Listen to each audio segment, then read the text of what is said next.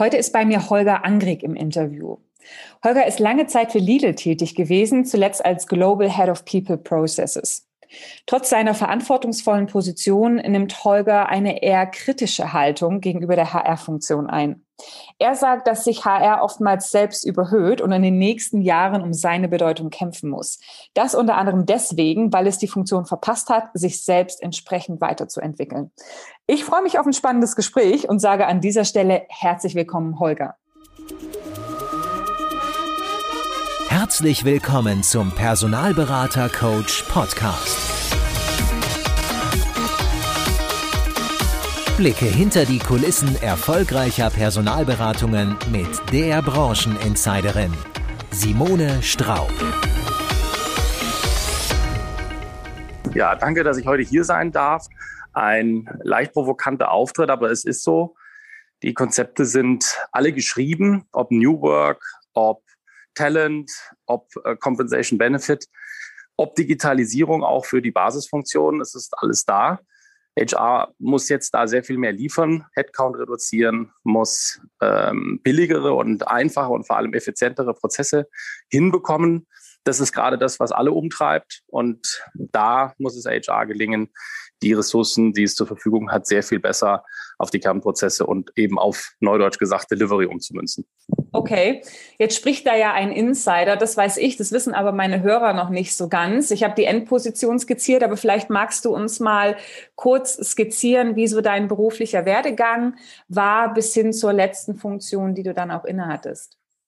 Ja, sehr gerne. Ich habe äh, vor sehr vielen Jahren, über 20 Jahren, bei Lidl angefangen als Kind des Vertriebes. Ich wollte in den Handel.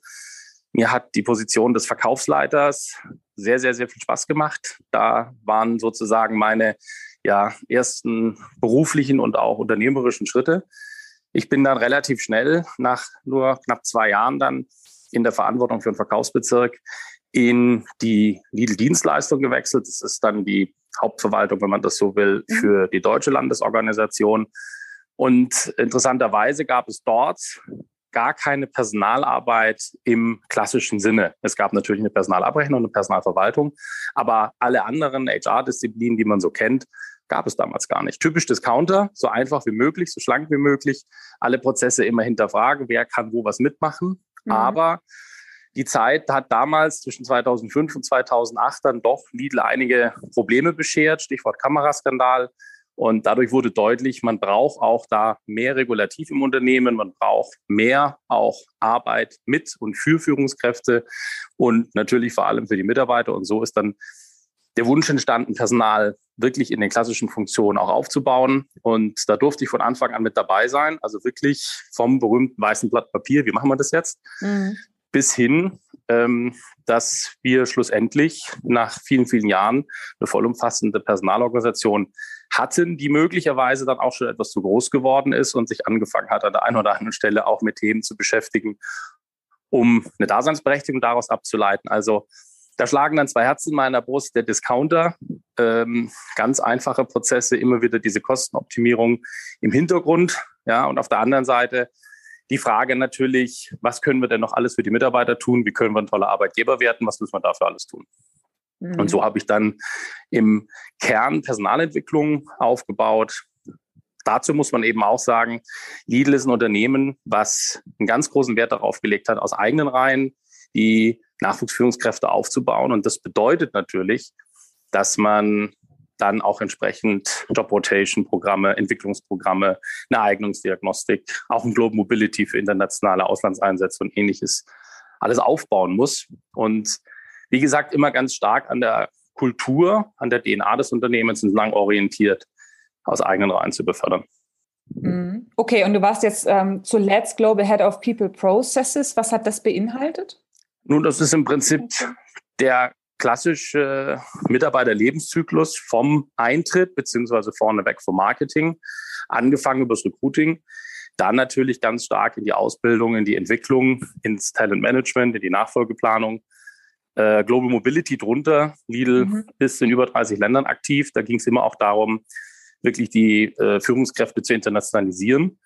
Ein ganzes Paket einmal rum und dann natürlich das ganze Thema Personal binden und betreuen was, wenn man sich das wie so eine Scheibe vorstellt, im Prinzip komplett drunter liegt. Ja, also an allen Stellen, wo eben Personalarbeit greift, geht es ja darum, ähm, das dann auch tatsächlich zum einzelnen Mitarbeiter zu transportieren. Mhm.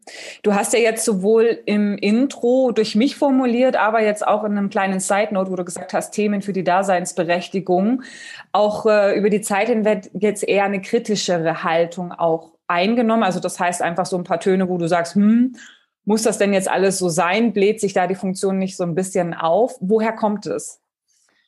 Nun, das hat in Teilen damit zu tun, dass jetzt ähm, Lidl, aber auch alle anderen Unternehmen ja in gleicher Art und Weise eben klassische Linienorganisationen sind. Das mhm. heißt, Führungskräfte sind unterwegs, ähm, sind in der Verantwortung und diese Verantwortung darf man auch nicht nehmen. Und Personal neigt mitunter dazu, die Führungsverantwortung ein Stück weit an sich zu ziehen. Ja, dieses Business-Partner-Modell ist ja sehr weit etabliert, mittlerweile auch schon wieder an dem Punkt, wo man es ein Stück weit hinterfragt.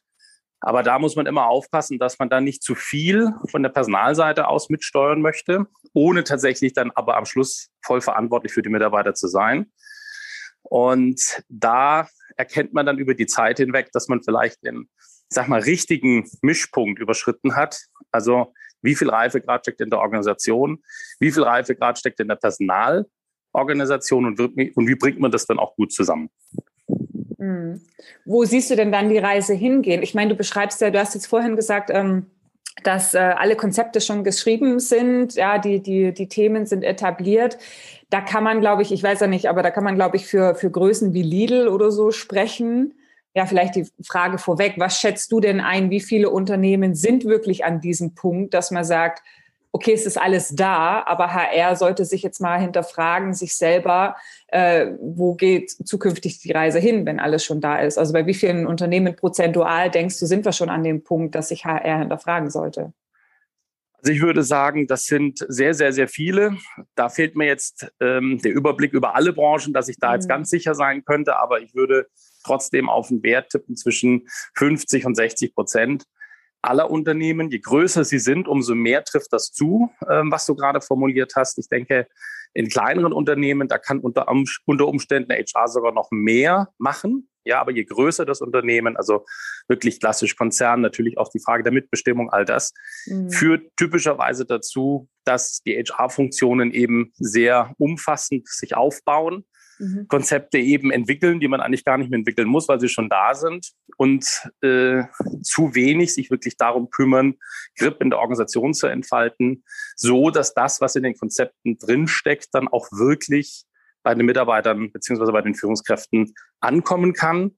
Das ist die riesen Herausforderung. Dahinter steckt auch immer dieses Thema Messbarkeit. Also woran mache ich denn gute HR-Arbeit fest? Und das mhm. ist genau da, ähm, wo Personal doch bisschen zu schöngeistig geblieben ist in vielen Unternehmen und zu wenig sich wirklich auch in der eigenen Messbarkeit darum kümmert, dass die Konzepte, die Ideen beziehungsweise auch die Wünsche, ja, die aus der Organisation kommen von Mitarbeitern und von Führungskräften, auch tatsächlich dann umgesetzt werden können. Mhm. Wo geht denn dann die Reise hin für die HR? Nun, die Reise muss dahin gehen, zu liefern, die eigenen Prozesse weiter zu optimieren, die Digitalisierung durchgängig eben genau in diesen Mitarbeiterlebenszyklus auch reinzubekommen. Mhm. Da kämpfen sehr viele damit, dass die ja, Abrechnung, wie man das früher genannt hat, die Personalverwaltung einfach ja zu stark einzeloptimiert wurde. Ja, und jetzt muss man das alles wieder als Datenmodell komplett zusammenfassen. Jetzt müssen alle plötzlich an den Tisch, um halt durchgängig die Systeme auch so zu betreiben, wie die Systeme, die es ja mittlerweile auch alle schon seit vielen Jahren am Markt gibt, das eigentlich vorsehen. So, und diese ja, Konsolidierung, das nach innen schauen, die eigenen Prozesse gucken und die Zusammenarbeit mit allen Disziplinen der HR ist das, was in vielen Bereichen fehlt. Der Talententwickler äh, tut sich schwer, mit dem Abrechner zusammenzusitzen oder mit dem Stammdatenguru. Mhm. Aber das ist jetzt notwendig, um wirklich gute Prozesse hinzubekommen, die durch die Systeme dann auch so effizient laufen, dass man dafür später weniger Headcount braucht und sehr viel schneller und einfacher auch ja, die Services, die HR bringen muss, ins Unternehmen reintragen kann.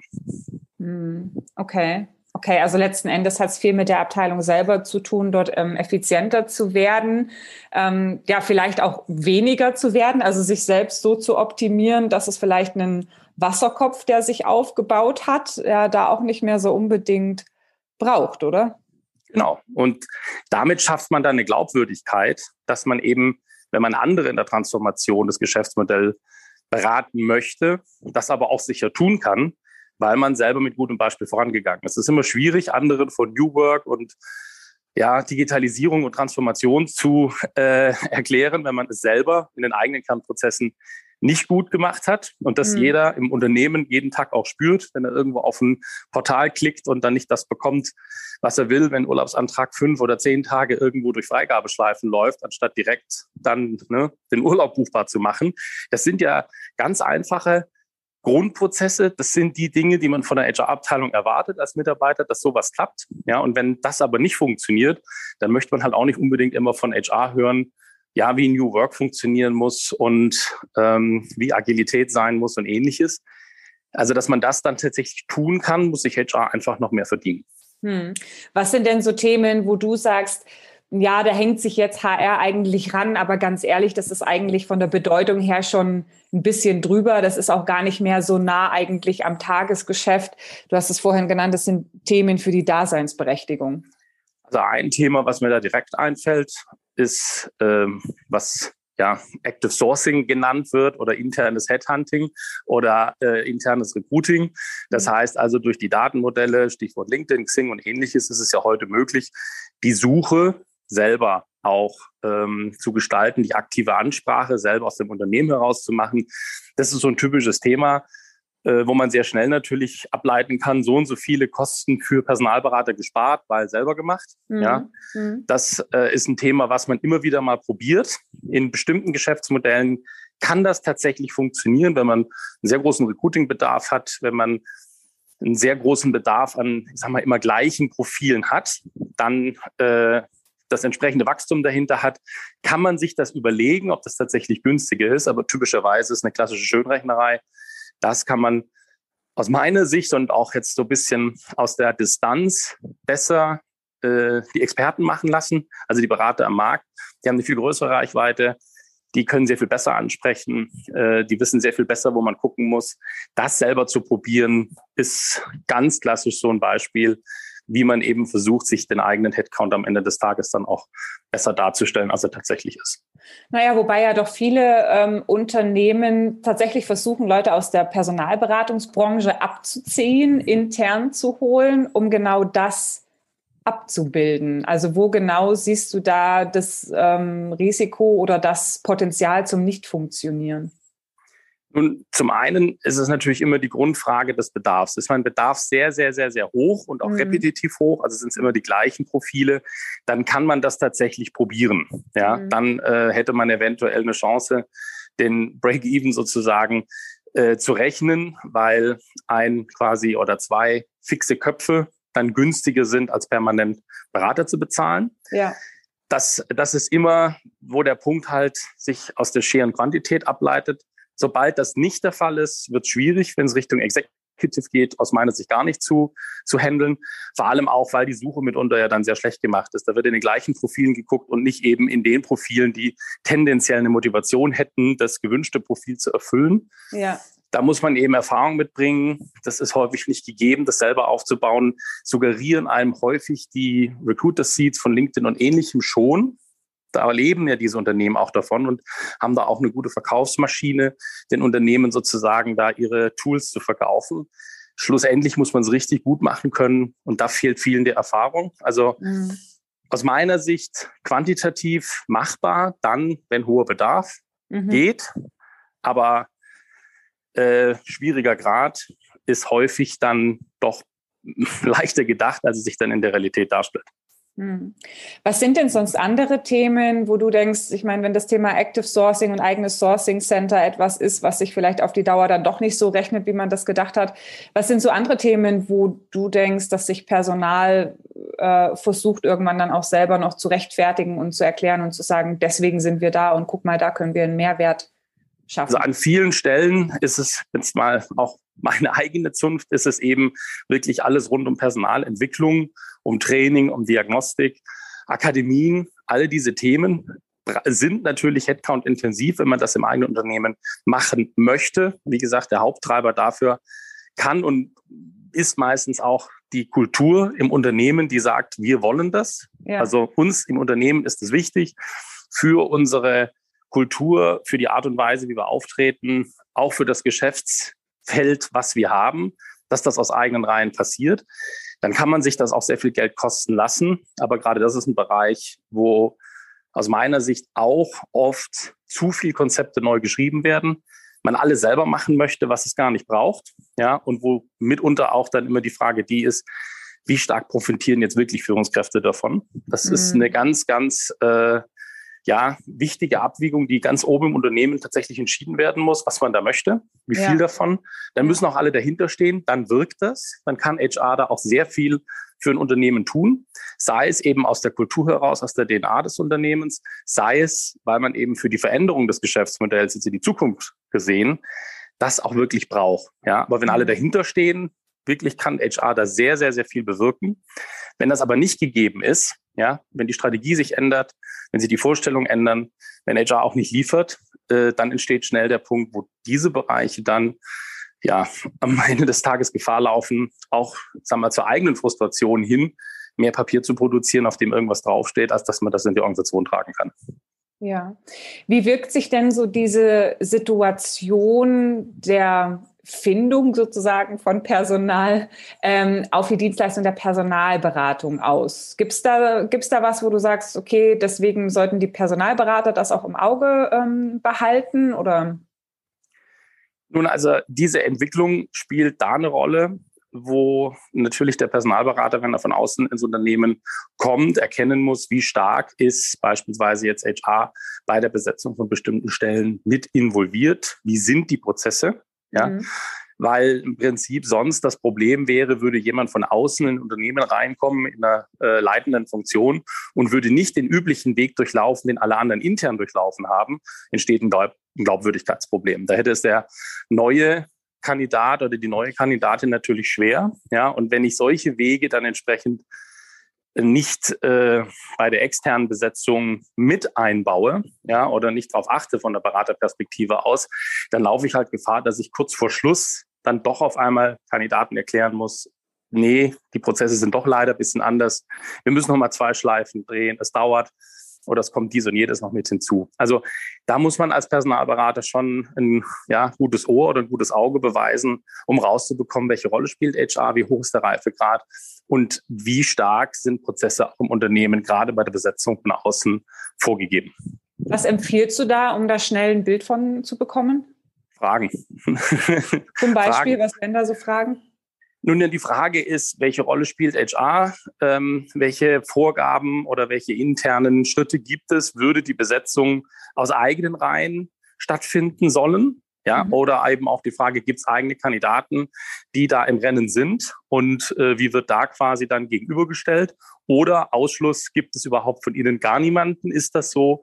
Und ist nicht damit zu rechnen, dass eben von intern irgendwo jetzt auch noch Vorschläge kommen? Mit den Fragen würde man das gut rausbekommen. Mhm. Also das heißt, du gehst jetzt davon aus eigentlich, dass du direkt auf Geschäftsführungsebene schon sprichst, ja, und äh, um dann eben zu vermeiden, dass dann nicht äh, auf höchster Ebene die Sachen ausgemuschelt werden und plötzlich HR noch kommt und sagt, ja, aber ne, wir haben auch noch irgendwie interne Suche, Regularien, wie auch immer, ähm, einzuhalten, Wege einzuhalten. Äh, das wäre jetzt eher der Fall, oder? Dass man so. Ganz genau, ganz ja. genau. Und das ist halt dann auch immer der Punkt, dass man vielleicht dann kurz vor Schluss als Geschäftsführer trotzdem nochmal an alle anderen Geschäftsführungsmitglieder denkt und vielleicht auch an den Leiter Personal, den mhm. CHO. Mhm. Und dann, dann vielleicht, auch wenn man es dem Berater gegenüber anders dargestellt hat, des lieben Friedens willen, und das ist ja dann mhm. auch ein gutes Führungsverhalten, ja. alle wieder mit an den Tisch bringen möchte. Ja, und genau dann vielleicht nochmal zwei Schleifen entstehen, die man jetzt aber von der Beraterseite aus den eigenen Kandidaten vorher nicht erklärt hat. Und dann kommt man halt ein bisschen in Erklärungsnöte.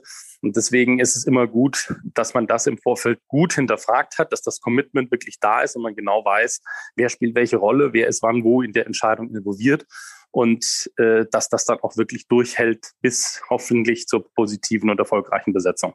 Ja, also ganz wichtiger Aspekt, den du jetzt auch nochmal schilderst, weil Berater oft dazu neigen, ähm, HR so lächelnd unter der Hand verschwinden lassen zu wollen. Ja, und das kann einem natürlich dann böse auf die Füße fallen, wenn ich eben Unternehmen habe, wo das eben nicht so einfach möglich ist, wo eben HR auch eine wichtige Größe im Prozess ist und eine etablierte Größe einfach im, im, im Unternehmen in der Servicefunktion.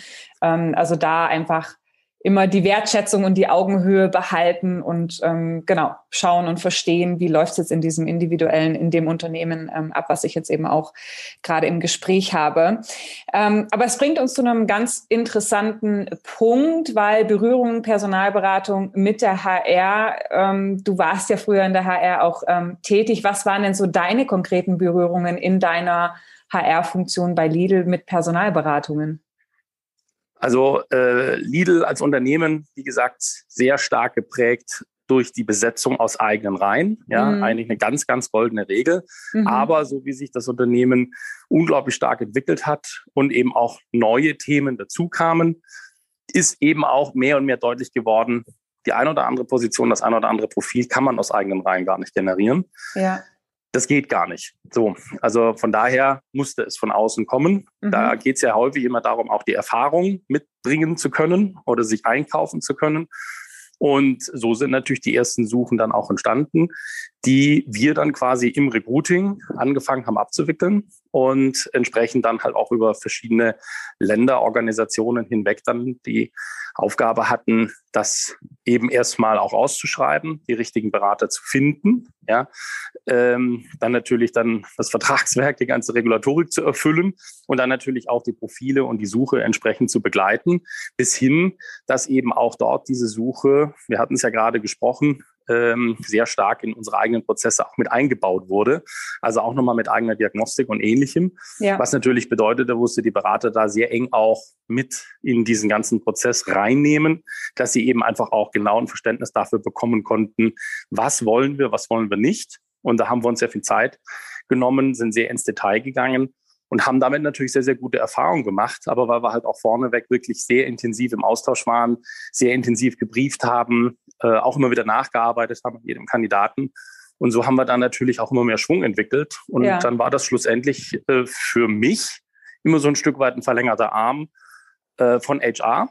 Ja, also ja, das ja. war, finde ich, ein, ein, sehr, sehr guter Zustand und auch ein sehr, sehr ähm, gute Ergänzung für das eigene Portfolio. Also da geht es für mich immer darum, dass Personalberater schlussendlich genau das sind. Die sind ein verlängerter Arm, haben Möglichkeiten, haben Fähigkeiten, haben Erfahrungen, haben Zugriffe, die man selber von ihnen nicht hat. Ja, das ist eine ganz tolle Expertise. Aber wie gesagt, die ja, richtigen PS entstehen dann, wenn man das wirklich sehr, sehr gut aufeinander einstellt und sozusagen genau weiß, wer denn welchen Beitrag dafür leistet, dass schlussendlich eine gute Besetzung bei rumkommt. Das klingt nach einem Traum-Szenario für Personalberater, dein Verständnis von der Zusammenarbeit. Also das hört sich super an. Auf der anderen Seite, wie waren denn deine Erfahrungen mit den Beratern? War das für dich auch immer so ein Traum-Szenario?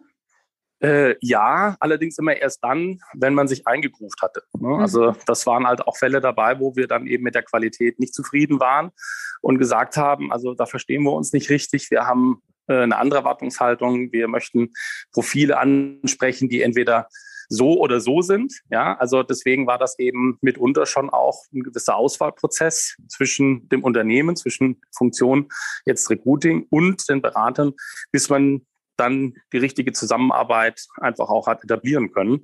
Das ging nicht immer ganz ohne Blessuren auf beiden Seiten. Mhm. Ähm, das ist so, das muss halt auch passen. Mhm. Was waren denn so Verhaltensweisen oder Erfahrungen in der Zusammenarbeit, die besonders positiv bei dir ankamen? Also besonders positiv war immer die hohe Bereitschaft und die wir, große Neugierde auf das Unternehmen und eben die Fähigkeit, sich auch auf das Unternehmen einzustellen. Also auf die Abläufe, auf die Kultur, auf die Geisteshaltung, auf die DNA. Also wirklich dieser sehr ausgeprägte Versuch, das Unternehmen bestmöglich zu verstehen. Das ist, das ist das Positive, mhm. was ich immer wieder erlebt habe. Aber auch, um vielleicht davor zu greifen, das Negative, was ich auch erlebt habe, dass eben mhm. der ein oder andere diese ja, Bereitschaft nicht zeigen konnte, die aus meiner Sicht aber jeder erwartet, äh, der da als Kunde sozusagen dann seine Reichweite vergrößern möchte, diesen Arm ähm, haben möchte das finde ich war immer das, was für mich den positiven Ausschlag am Schluss gegeben hat, zu sagen, ja, so können wir uns die Zusammenarbeit vorstellen. Und dann natürlich auch diese ja, Reflexion zu haben, die Hinweise, die jetzt aus dem Unternehmen kamen, auch mit einzuarbeiten. Also über die Neugierde hinaus auch an der ja. einen oder anderen Stelle die Einsicht zu haben, ja, kann ich besser machen, achte ich nächstes Mal drauf, verstehe ich, nehme ich mit, aber gleichzeitig auch die Haltung dem Unternehmen gegenüber, zu sagen, Achtung, das, was ihr hier wollt, das wird in dem und dem Markt so nicht funktionieren. Ja, also auch die Beratung zu bringen und den Hinweis zu geben aus der eigenen Erfahrung heraus, das wird so nicht klappen. Und das haben wir auf mhm. unserer Seite dann auch immer genauso angenommen mhm. und mussten teilweise dann auch nach innen wieder äh, in den eigenen Reihen erklären, mhm. ja, so wie wir uns das vorstellen, wird das leider jetzt hier nicht klappen. Aber wenn wir das und das machen, auf Rat des Beraters oder der Beraterin, äh, dann haben wir bessere Chancen. Mhm. Okay. Jetzt ähm, äh, erzähle ich, glaube ich, kein Geheimnis, wenn ich sage, dass du dich ja mittlerweile beruflich neu orientiert hast und ähm, die Personalberaterwelt bereichern wirst. Ja, also das heißt, äh, dein Weg wird tatsächlich auch in die Personal Beratung gehen. Und wir beide haben ja schon erste Schritte dazu unternommen. Er hat uns mhm. da schon mehrfach auch eben ähm, ausgetauscht und einmal konkret auch im Rahmen eines Workshops zusammengesetzt. Und zur HR-Sicht, zur Personaler-Sicht kam jetzt eben auch die Sicht des Personalberaters dazu. Ähm, was kannst du denn jetzt, da du auch auf der anderen Seite bist und dich da nochmal intensiver reingedacht hast, vielleicht besser verstehen oder was waren vielleicht auch ein Schritt davor Dinge, die dir so gar nicht bewusst waren, wo du auf personaler Seite warst und ähm, wo dir erst ein Licht aufging, wo du jetzt so die andere Seite kennengelernt hast? Also ein großes Thema ist natürlich immer dann, ich sage jetzt mal, der Vertrieb. Also das heißt, die Berater, die Akquise machen, die anrufen äh, und immer wieder anrufen und äh, dann Aufträge haben wollen. Ich sage es jetzt mal so platt. Ja, das ja. Äh, ist natürlich aus der Sicht von einem, einem ähm, Personaler mitunter auch vielleicht nervig und nee, will ich jetzt nicht oder gehe ich jetzt nicht ans Telefon oder da rufe ich jetzt nicht zurück, äh, weil man das eben als ja, Kaltakquise oder als Akquise oder ähnliches dann begreift und dafür jetzt gerade keine Zeit und keine Lust hat. Ja, mhm. und wenn man aber von der anderen Seite da drauf guckt, ist es natürlich so, dass das schon eine sehr wichtige Sache ist, äh, ins Gespräch zu kommen und auch in den Abschluss zu kommen. Ja, also mhm. das ist natürlich dann sicherlich der, der, der größte Perspektivwechsel, den es da gibt. Ja, und das zweite ist äh, dabei aber halt auch gerade dann in der Arbeit ähm, des Beraters, dass diese Kandidatenpflege, will ich es jetzt mal nennen, ja, also im Projekt, im Prozess etwas ist, wo viele Unternehmen sehr viel oder sogar zu viel auf den Berater abschieben. Das ist halt der Dienstleister, der muss das jetzt machen, dann soll der halt die Kandidaten vertrösten. Ja, das ist aber eine Sache, die sehr kurzfristig gedacht ist, weil eigentlich der Gesamterfolg, für den das Unternehmen ja schlussendlich zahlt, da meistens dann halt auch sehr schnell gefährdet ist, mhm. weil man kann ja als Berater nicht alles irgendwie äh, hinbekommen und beschwichtigen und erzählen und irgendwie alle bei der Stange oder bei Laune halten. Also das ist sicherlich etwas, was jetzt aus meiner Perspektive etwas ist, was man als Berater mit diesem berühmten Commitment und dieser auch transparenten Prozessgestaltung sehr, sehr, sehr klar ziehen muss, weil da kann auch der beste Berater keine Wunder äh, bewirkt in dem Augenblick, wo das Unternehmen sich einfach nicht einig ist. Ja, und mhm. wo eben, wie wir vorhin schon an einem Beispiel jetzt in den Besetzungsschritten näher besprochen hatten, einfach Unklarheit am Schluss herrscht. Ja, wie läuft das jetzt hier weiter? Aber der Berater natürlich dann die Kandidaten am Telefon hat und sich darum kümmern muss, dass da alle dann doch gut gelaunt bleiben. Äh, das ist ein Thema, da äh, kann ich nur jetzt aus der neuen Perspektive ähm, klar zu erkennen geben, das muss man den Unternehmen doch sehr, sehr, sehr, sehr deutlich machen, was die Regeln sind und wann auch Ende ist, einfach um sich selber auch in so einem Prozess nicht zu verschleifen. Aber gerade jetzt auch zu diesem Punkt, ja, Unternehmen sagt, und das passiert ja nicht wenig, ja, ähm, ja, der war schon gut, hm, wir müssen jetzt noch mal gucken, ne? dann gibt's Klärungen intern, dann gibt's vielleicht doch einen internen Kandidaten, der aufgepoppt ist oder was auch immer. Ja, vielleicht war die Stelle auch so nicht 100 Prozent freigegeben, man ist sich auch noch nicht 100 Prozent sicher, ob man die wirklich besetzen möchte oder was alles passieren kann. Wie soll man das konkret jetzt im Vorfeld regeln? Also sagst du, dass die Prozessupdates jetzt übers Unternehmen laufen sollen, weil das ist ja letzten Endes das, was wir eigentlich nicht wollen, weil dann die Kontrolle ja auch so ein bisschen ähm, rausgeht. Nein. Wie konkret sollen da die Berater ähm, formulieren oder wo sollen sie ihre Kunden da besser abholen? Also bei den Zeitleisten. Ja, das ist etwas, was man vorher klären muss, dass man eben nicht äh, das alles das Unternehmen machen lässt, um Gottes Willen, aber dass man sich über die Zeiträume, die man auch mit den Kandidaten dann in der gleichen Transparenz besprechen kann, ja bestmöglich einig ist. Feedback gibt es bis dann. Und wenn das dann nicht funktioniert, also nehmen wir mal an, drei oder fünf Tage, und dann ist aber das, auf das man sich eigentlich ursprünglich committed hat, eben doch nicht geleistet, dass man dann auch so weit geht, relativ schnell zu eskalieren und dann aber auch diese Eskalationswege mhm. vorher bespricht und sagt, ja, mhm. äh, aus meiner Erfahrung als Berater weiß ich, es wird auch für Sie im Unternehmen, ähm, lieber Herr so und so oder liebe Frau so und so, schwierig, an der einen oder anderen Stelle wirklich zum Abschluss zu kommen. Was machen wir denn dann, wenn das passiert? Also diese Frage nicht dann zu stellen, wenn es schon passiert ist, sondern ja. das vorher zu klären. Ja. Ähm, da hat man ja die Erfahrung, deswegen ist man ja Personalberater und kann da eben ganz klar auch äh, aus der Erfahrung dann eben genau diese Sachverhalte schildern, wenn sie schon mal in der Vergangenheit passiert sind, was nicht sein soll. Aber es hat ja niemand was davon. Und ergo ist das etwas, was man eben wirklich sehr transparent machen sollte, vorneweg klären sollte, um zu verhindern, dass es dann halt zu Schwierigkeiten kommt. Wenn man darüber gesprochen hat, wenn man es adressiert hat, wenn man es so gut es eben geht schon mal vorher geklärt hat, dann ist die Wahrscheinlichkeit umso geringer, äh, dass es passiert. Oder es kommt dann gleich am Anfang eben ans Tageslicht, dass da doch nicht viel geklärt ist im Unternehmen. Ja. Und da muss man sich vielleicht als Berater sogar auch wieder zurückziehen, weil erkennbar ist, da soll jetzt nur gefischt werden. Ähm, das ist der berühmte Schlag aufs Wasser, den sich Unternehmen mhm. unterleisten können. Mhm. Aber die Kandidaten, die ich anschleppe, äh, die sind nachher möglicherweise ähm, alle nicht mehr im Rennen, weil man einfach nur mal den Markt checken möchte oder ähnliches. Ja, und das ja. ist natürlich dann immer äh, eine Gratwanderung, wo man sich sehr darüber klar sein muss, was es bedeutet, wenn man sich darauf einlässt und hinterher dann gucken muss, wie man da die davon schwimmenden Fälle wieder zusammengesammelt bekommt. Ja, also Transparenz ist auf jeden Fall ein ganz, ganz ähm, großes Thema und auch dem Kunden deutlich machen, dass wir jetzt am Ende auch keine Wunder vollbringen können. Ja, also wir können jetzt nicht zaubern und alle Fehler in Anführungsstrichen von der Gegenseite auch irgendwie abfedern, weil natürlich Kandidaten finden ist unsere Aufgabe, aber den Kandidaten zum Unternehmen zu bringen, dafür braucht es uns eben beide, ja, sowohl den Berater als auch den Kunden. Also das wirklich auch klar zu machen, dieser ganzen Prozessbesprechung mehr Raum zu geben, finde ich eine absolute, also bin ich absolut bei dir.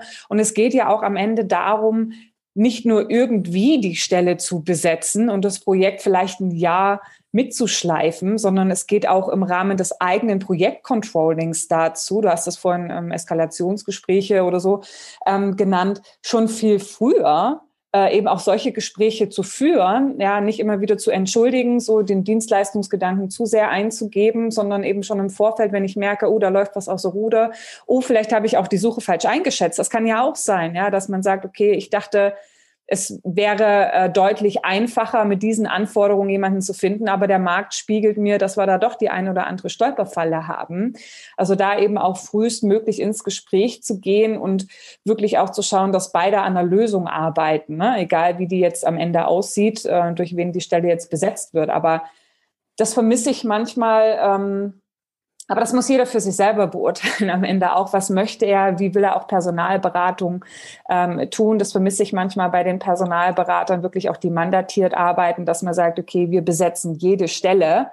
Ja, und man nimmt da sehr, sehr viel ähm, auf sich, federt da auch sehr viel ab vom Kunden, ne, was so Wünsche angeht, was schlechte Prozesse angeht, aber ähm, guckt zu wenig auf die Performance der Prozesse. Ne, das eine schließt ja das andere nicht aus. Ja, aber ich kann trotzdem ja ähm, mehr streamlined sozusagen die Prozesse führen, dass sie mir nicht außer Ruder laufen am Ende und ich monatelang suche. Ja. Ich denke, man muss da auch in zwei Phasen denken. Ich habe gerade den Stift von dir in Händen, Happy Hunting steht da drauf. Ja. Äh, da äh, fällt mir eben ein, und so haben wir das intern auch jetzt zu Lidl-Zeiten geregelt gehabt, dass es eben eine Phase gibt der Suche. Mhm. Und dann gibt es eine Phase wie du es gerade auch gesagt hast, jemanden ins Unternehmen zu bekommen. Und das sind hart gesprochen fast zwei Paar Stiefel. Mhm. Ja. Und wenn man als Berater dort im Prinzip so sehr schon den einen mit dem anderen Prozess verbindet, dass das Unternehmen die Erwartungshaltung hat, der Berater bringt uns jeden ins Unternehmen, dann ist das gerade in heutigen Zeiten, wo die Mobilität abnimmt, wo der Markt an sich immer schwieriger wird, eine Erwartungshaltung, die sich vielleicht gut verkaufen lässt, aber die man schlussendlich nicht immer einhalten kann, beziehungsweise man gerade dann durch das Unternehmen als Dienstleister auch ein Stück weit missbräuchlich dann genutzt wird, um die eigenen Verwerfungen irgendwie dann zu glätten.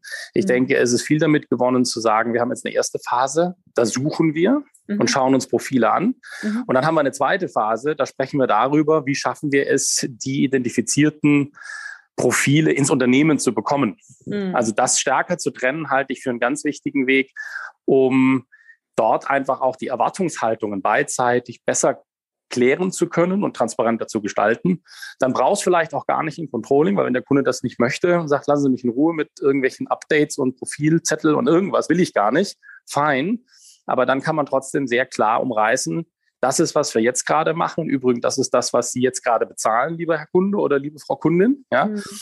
Erster Schritt, soweit sind wir jetzt und jetzt steigen wir in den zweiten Schritt ein. Ich glaube, damit ist Unternehmen mehr geholfen, was die Transparenz auch über die Leistung anbetrifft, die Personalberater bringen. Mhm. War dir denn eigentlich damals in deiner HR-Funktion immer klar, was der Personalberater am Ende tut, um für dich ähm, Kandidaten zu finden? Äh, nein, da haben uns dann Personalberater auch ein Stück weit geholfen, das für uns zu schärfen. Auch deshalb, weil natürlich äh, wirklich von einer echten Vakanz bis zu, naja, schauen wir mal, wenn da ein gutes Profil kommt, dann können wir ja da eine Position schaffen. Eine ganze Spannweite an Auftragsarten für mich als Personaler eben immer mit drin war, die wir dann auch mhm. rausgegeben haben. Und wir haben schnell gelernt, das möglichst transparent auch den Beratern gegenüber zu machen. Was sind so die feinen Unterschiede? Ja, ist es jetzt eine Besetzung, die muss schnell gehen, weil da ist Not, ja, da ist eine Vakanz. Ist es eine Besetzung, äh, wo man im Prinzip das richtige Profil haben möchte und erst dann die Besetzung durchzieht, wenn dann auch genau das richtige Profil da ist? Also sprich, man kann warten. Oder ist es ein äh, Auftrag, ja, schauen wir mal. Und wenn ein gutes Profil kommt, dann stellen wir mal ein und gucken mal, ob man daraus was machen können. Also es sind ja ne, drei letzten Endes gleichlautende Aufträge für einen Berater, die aber natürlich ganz andere Entscheidungsspielräume auf der Unternehmerseite mit sich bringen. Und das transparent zu machen, das war wichtig, weil dann auch die Berater wussten, wie sie an die Sache rangehen sollen und in der Kandidatenansprache dann eben auch die Erwartungshaltung aufbauen konnten. Ja, und am Ende vielleicht je nach Modell auch selber entscheiden konnten, möchten wir dafür unseren Hut in den Ring schmeißen ähm, oder Exakt. nicht. Ja, also das war genau. ja dann auch gerade, wenn du die Szenarien schilderst, ähm, da ist jetzt, also entweder wir wollen mal gucken, ja, schauen, wie der Markt resoniert, oder aber äh, auf der Stelle ist jetzt auch kein Riesendruck drauf. Wir suchen so lange, bis der Richtige gefunden ist. Die Rahmenbedingungen sind vielleicht auch nicht super einfach. Dann ist es jetzt vielleicht auch nichts unbedingt, wo jetzt zum Beispiel ein erfolgsbasierter Personalvermittler Juhu schreit und sagt, uh, ja, ähm, da möchte ich gern suchen. Ja, ähm, das ist vielleicht für die Mandatierten ein bisschen einfacher, weil sie dann ihren Suchaufwand entsprechend bezahlt bekommen. Ähm, wir haben ja darüber auch gesprochen in unserem äh, letzten Workshop, wie so die Ausprägungen in den Dienstleistungen sind. War dir das als HRler früher so bewusst? Bewusst ähm? Also als HRler ja, ja aber auch ich habe ja Auftraggeber gehabt. Ja. Und äh, dort ist das etwas, was nicht nur nicht bewusst ist, sondern ich sage jetzt mal leicht überspitzt auch gar nicht interessiert. Mhm. Aus Sicht eines, eines Vorstandes, eines Geschäftsführers, wenn dann eben ein solches Szenario entsteht, geht es darum, bitte besetzen. Ja. Und ob das jetzt eine Vermittlung ist, ja, oder ob das ja. tatsächlich eine Suche ist, ist am Schluss für den, der Not hat oder für denjenigen, der da jetzt ähm, seine Organisation umbauen möchte oder verändern möchte, bereichern möchte, was auch immer, egal. Ja. Und das ist, denke ich, auch nochmal ein wichtiges Thema. Man muss sich ja als Berater sehr klar darüber sein, was man macht. Ja, und muss das auch aus meiner Sicht deutlich transparenter mitunter auch transportieren, weil dieses Wissen häufig nicht da ist, beziehungsweise ja, sich viele auch nicht dafür interessieren, weil sie sagen, ja, wie ihr das macht als Berater, ist mir egal. Ist mir egal. Genau, macht's ja. einfach. So. Ne? Ja, und, und daraus entsteht, glaube ich, auch die Situation, dass sich manche dann nicht trauen, auch da entsprechend dann die Grenzen aufzuzeigen und zu sagen, ja, du willst die Besetzung, aber ich kann halt in meiner Art zu arbeiten nur so viel leisten. Wenn du eben mehr von mir möchtest, dann ähm, brauche ich von dir zum Beispiel eine Anzahlung, dann brauche ich für dir andere Rahmenbedingungen. Ich glaube, da ist man noch zu scheu. Äh, dann, da spreche ich gerade die Erfolgsbasierten auch an, die so diesen Sprung machen wollen ins mandatierte Geschäft, aber nicht schaffen. Da ist man zu scheu, wirklich auch auf Augenhöhe in dieses Gespräch zu gehen und zu sagen, ich verstehe, dass du die Lösung willst. Ja, ähm, ich erkläre dir aber vielleicht mal, wie dein Problem jetzt aktuell auch zustande kommt, warum du niemanden findest für die Position und was es dann am Ende eben auch braucht, um diese Position gut zu besetzen. Ja, und da ist vielleicht ähm, zum Beispiel die erfolgsbasierte Dienstleistung nicht immer der richtige Weg, weil es eben natürlich auch die Auseinandersetzung mit den äh, Stakeholder, mit den äh, Fachbereichsleitern oder wie auch immer braucht, weil erstmal das Anforderungsprofil geschärft werden muss, ja, weil, keine Ahnung, interne Prozesse nochmal durchlaufen werden müssen, die irgendwie ein bisschen schwieriger sind oder, oder, oder, you name it, ja. Ähm, aber ich fand das einen ganz interessanten Punkt. Letzten Endes geht es ja um die Lösung. Ja, und da ist natürlich auch für den Berater sehr, sehr wichtig zu verstehen, was ist eigentlich das Problem. Ja, und oftmals spricht man im Personalbedarf und spricht darüber, guck mal, das ist meine Dienstleistung, willst du sie, anstatt sich erstmal wirklich in den Kunden zu versetzen, zu verstehen, was bewegt den denn gerade? Wo geht die Reise hin? Wieso ist es so wichtig fürs Gegenüber, dass da auch eine Lösung gefunden wird? Und wenn ich gut skizzieren kann, warum ich denke, dass ich eine Lösung bringen kann, dann ist das Wie, also das Vertragsmodell, sage ich mal, am Ende wahrscheinlich sekundär. Ja, das ist dann gar nicht mehr so relevant. Letzten Endes geht es auch um ein gutes Gefühl zu haben beim Dienstleister, der hat mich verstanden, der hat mein Szenario verstanden und der kann mir aufzeigen, äh, wie er denkt, das Problem zu lösen.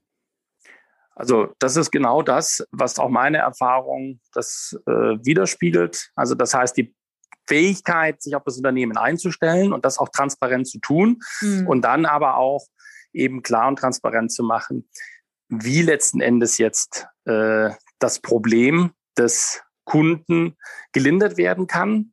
Da glaube ich, kann man als Personalberater eine ganze Menge erreichen. Es steckt ja im Namen drin, zu beraten, nämlich auch dann aufzuzeigen, aus den und den Gründen, nach meiner Erfahrung oder meiner Marktkenntnis oder dergleichen, wird das und das nicht funktionieren, lassen Sie uns doch so oder so probieren. Und da, denke ich, sind häufig viele Unternehmen sofort bereit, dem auch zu folgen, mhm. wenn man einfach ganz klar aus der eigenen Erfahrung heraus spricht und argumentiert. Denn wie gesagt, die Unternehmen melden sich mit der Not ja, und sagen, äh, wir brauchen, wie ist uns egal. Ganz so leicht ist es nicht, ja. aber diese Beratung auch als solches mit einzubringen und zu sagen, es ist nicht allein nur jetzt, dass wir da mit einem Profil loslaufen und suchen, sondern äh, wir sagen Ihnen auch, wie es besser, einfacher äh, und zielführender geht, mhm. ist ein ganz, ganz wichtiges Element, was aus meiner Sicht auch äh, den guten Personalberater vom schlechten dann unterscheidet. Mhm. Okay. Gibt es denn noch ähm, ein paar letzte Worte, die du jetzt auch an deine jetzt Berufskollegen, an die Personalberatung richten möchtest? Also was ich jetzt nur sagen kann, ist, dass der Bedarf für gute Beratung über all die Aspekte hinweg, über die wir jetzt gerade auch gesprochen haben, wirklich sehr, sehr notwendig ist. Die Unternehmen müssen sich verändern. Die Geschäftsmodelle verändern sich schon.